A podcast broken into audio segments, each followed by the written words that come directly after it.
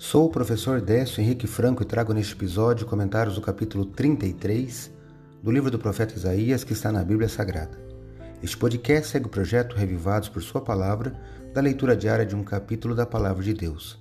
Me acompanhe aqui, onde iremos ler toda a Bíblia. O profeta Isaías foi chamado na sua juventude para o ofício de profeta e seu ministério durou por pelo menos 60 anos. Com 66 capítulos, seu livro possui uma riqueza literária para expressar os propósitos de Deus na história, apresentar oráculos de juízo e salvação ao povo de Deus e diversas profecias messiânicas que foram aplicadas por Jesus e pelos autores do Novo Testamento à vida e ao ministério de Cristo. Por isso você não pode deixar de conhecer e estudar este livro.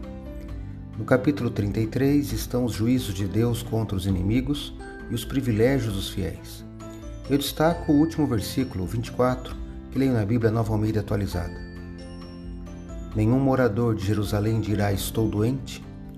O povo que habita nela terá o seu pecado perdoado. Isaías 33, verso 24.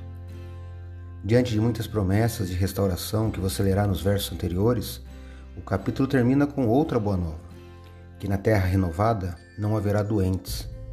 E o que destaco é que não haverá doentes nem de corpo e nem de alma. A cura da enfermidade e o perdão dos pecados ocorrem juntos. Temos essa promessa ao longo da Bíblia de que Cristo restaura as moléstias físicas e espirituais. Confie nessa promessa. Acredito, como disse o salmista, que a palavra de Deus é uma lâmpada que ilumina nossos passos e luz que clareia nosso caminho.